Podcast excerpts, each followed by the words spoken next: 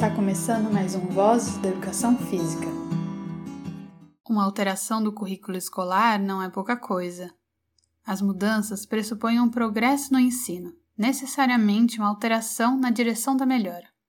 Um novo currículo estadual ou nacional é uma indicação de que houve uma mudança, no mínimo no âmbito da administração política, sobre o que se entende como conhecimentos merecedores de tempo e dedicação na escola. E escolher o que é um conhecimento suficientemente merecedor para estar no currículo das escolas de um estado ou país, acho que nunca será uma tarefa tranquila. O tempo é limitado, tanto para as horas de estadia dos alunos quanto para os anos de formação profissional dos professores. Neste episódio de Voz da Educação Física, vamos apresentar a pesquisa de Trent Brown e John Pinney, com o título traduzido Aprendizagem no Movimento, Aprendizagem através do Movimento e Aprendizagem sobre o Movimento na Educação Física no Ensino Médio, um novo currículo do Estado da Victoria, publicado na revista European Physical Education Review em 2012. Aqui, os autores queriam entender como o novo currículo do Estado da Victoria integrava as dimensões do aprender através, sobre e no movimento, descritos por Peter Arnold. Como a pesquisa foi feita?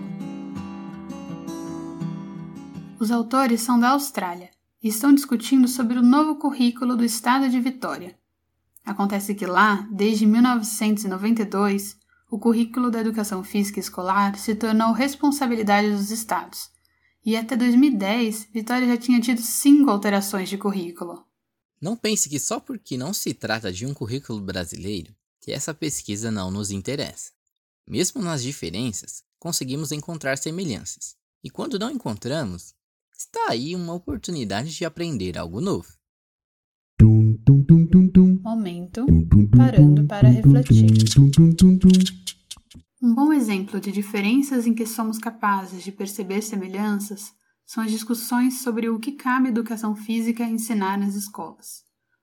Os autores desse artigo relataram que na Austrália, assim como em outros países também de colonização inglesa, a educação física tem passado por momentos difíceis de reafirmação do seu espaço dentro da escola.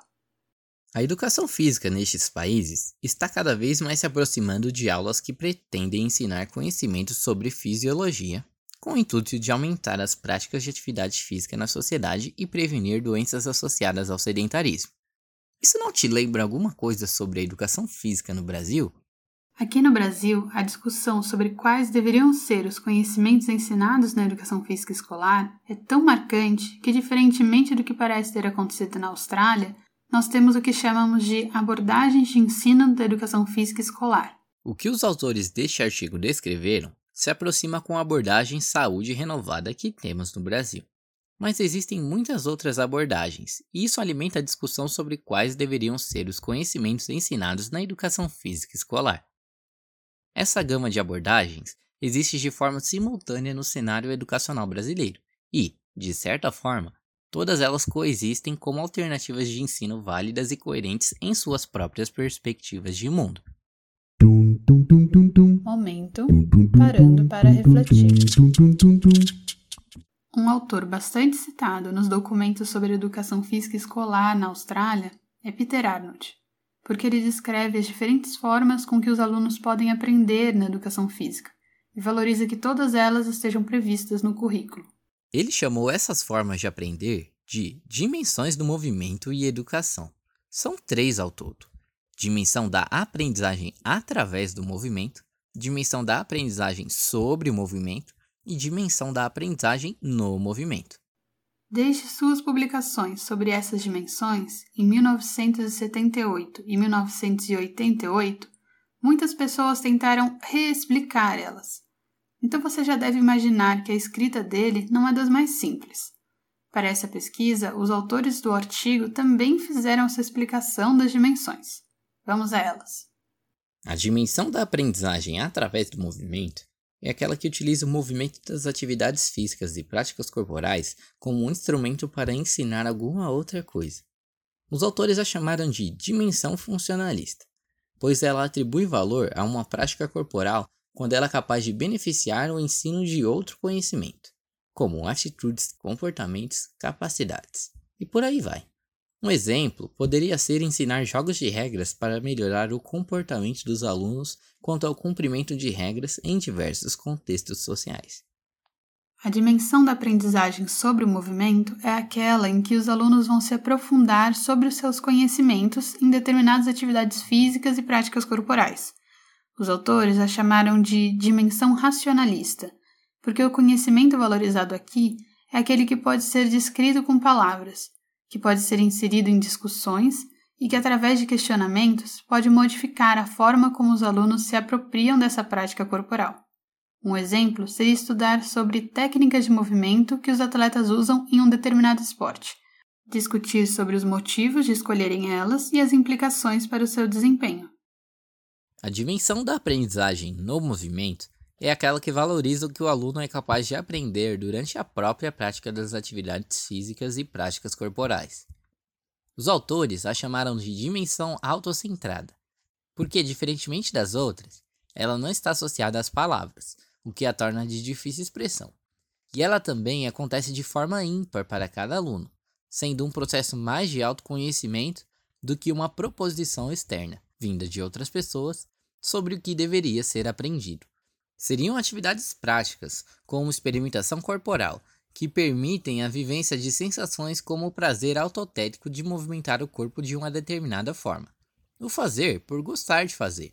O prazer de sentir vertigem, por exemplo, fazendo slackline. O prazer de se perceber executando algo muito complexo, como brincar de cama de gato. O prazer sensorial de executar um movimento naquele ambiente, como a corrida em uma trilha de terra. E o prazer estético como na dança. Além das sensações, que só poderiam ser vividas na experiência prática, os alunos nessa dimensão podem entender mais sobre eles próprios, como indivíduos, tanto sobre o que eles efetivamente são capazes de fazer com seu corpo naquele momento, quanto sobre o que eles gostam de fazer, o que eles têm interesse em fazer. Se trata sobre identidade. Para Peter Arnold, essas três dimensões, apesar de serem bem diferentes, não deveriam ser tratadas como excludentes. Um currículo completo seria aquele que consegue abranger todas elas sem desqualificar nenhuma. Sabendo o quanto as diversas formas de se aprender são valorizadas no discurso educacional na Austrália, os autores analisaram o documento do novo currículo do Estado da Vitória, identificando como essas dimensões apareciam ali, lendo os objetivos de ensino e as atividades propostas. E os resultados foram Na introdução do currículo de Victoria, quando é apresentado qual é o seu norte, as várias formas de se aprender são citadas como um dos valores centrais. Hum, mas quando os objetivos de ensino e as atividades propostas são analisadas uma a uma, não foi difícil perceber que a dimensão da aprendizagem no movimento está ausente. Não existe nenhuma obrigatoriedade de atividades práticas. Elas são descritas como práticas extracurriculares de escolha do aluno seja ela em um centro esportivo, na própria escola, ou até mesmo a caminhada de ida e volta da escola. Com essa análise simples, os autores já conseguiram demonstrar que uma das formas de se aprender não é considerada. Na verdade, a ausência dela reforça uma imagem de opostos: físico versus racional, corpo versus mente. Como não existe um momento para a prática corporal acontecer em aula, as atividades propostas no currículo são de cunho teórico. Quando a intenção é ensinar sobre o funcionamento do corpo para justificar um discurso de cuidado com a saúde, as atividades propostas são visitas a laboratórios, que são testes que ilustram o que foi descrito em aula, o que os autores consideraram ser uma cópia da prática universitária, além de manifestar a dimensão da aprendizagem através do movimento. A dimensão sobre o movimento acontece com uma apresentação em aula e discussões de estudo de caso sobre como aperfeiçoar atividades físicas para ganhos de saúde e como avaliar a condição física de uma pessoa. Não apenas o novo currículo de Victoria não atende a todas as dimensões do aprender através, sobre e no movimento, como os autores também percebem a maneira como a educação física escolar está sendo posicionada, como uma disciplina científica, profissionalizante e de viés exclusivamente biológico. Para concluir a pesquisa de uma maneira propositiva, os autores chegaram a fazer algumas sugestões para o próximo currículo do Estado. Por exemplo, ter atividades de estudo partindo inicialmente do conhecimento dos alunos. o quanto possível, selecionar práticas corporais que tenham relevância cultural e estudar sobre o que influenciou essa relevância cultural. A ideia deles é que o currículo possa ser aperfeiçoado incluindo estudos socioculturais, e assim expandindo o que se aprende na dimensão sobre o movimento. Caso não fosse possível integrar experiências práticas no horário da aula, os autores sugerem que ao menos sejam incentivadas escolhas de estudo de campo, em locais que não apenas o fitness ou o ambiente escolar. Isso aconteceria indo para eventos de caridade, torneios, corridas de rua, recreações, permitindo uma expansão não apenas da variedade de práticas corporais estudadas, mas também dos tópicos de estudo que são capazes de emergir a partir delas, para assim expandir as possibilidades do aprender através do movimento. E para completar a dimensão do aprender no movimento, seria necessário que o currículo permitisse a avaliação do aprendizado dos alunos com uma alternativa não verbal, não sendo apenas na escrita de relatórios ou uma avaliação oral. Os autores sugerem apresentações artísticas de performance teatral, dança ou qualquer outra em que a linguagem de expressão possa ser a corporal. E no final, qual a importância disso para minha prática profissional? Vamos fazer uma provocação. Imagine que você precise planejar uma sequência de aulas. A Base Nacional Comum Curricular te fornece várias indicações sobre o conteúdo, mas a organização dele e das atividades em cada aula, essa parte é com você. As dimensões do aprender através, sobre e no movimento podem ser uma ferramenta útil. Você pode pensar nelas como um checklist, por exemplo. Para as minhas aulas de, digamos, arco flecha, Vou organizar ao menos uma atividade dedicada a cada uma dessas dimensões. Você pode tanto organizar cada aula de arco e flecha com atividades dedicadas a uma única dimensão e ir alternando as dimensões ao longo das aulas sobre esse tema, como também pode planejar de forma que todas as aulas terão ao menos uma atividade para cada dimensão. Ficou alguma dúvida?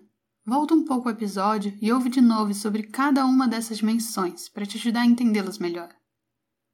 Hum, você entendeu e quer ver mais exemplos dessas dimensões na prática? Eu escrevi o livro Pedagogia do Ensino de Arco e Flecha, em que mostro como o arco e flecha pode ser ensinado nas escolas e outros espaços educacionais. Tendo ele, você encontra exemplos práticos da aplicação dessas dimensões dentro de um programa de ensino de arco e flecha. Lá também tem sugestões de medidas de segurança, atividades e informações para aprofundar seu conhecimento sobre arco e flecha para além do esporte tiro com arco. Sem falar que tem um guia de como construir os materiais de aula com um preço baixinho. Para quem quiser saber mais, vamos deixar o link na nossa descrição. Você ouviu mais um episódio de Vozes da Educação Física, com Ana Luísa e Ederson. Se você quiser ler o texto na íntegra, vá para a nossa página online. E se gostou muito do nosso trabalho e quer nos ajudar, dá uma passadinha lá também o link está na descrição do episódio.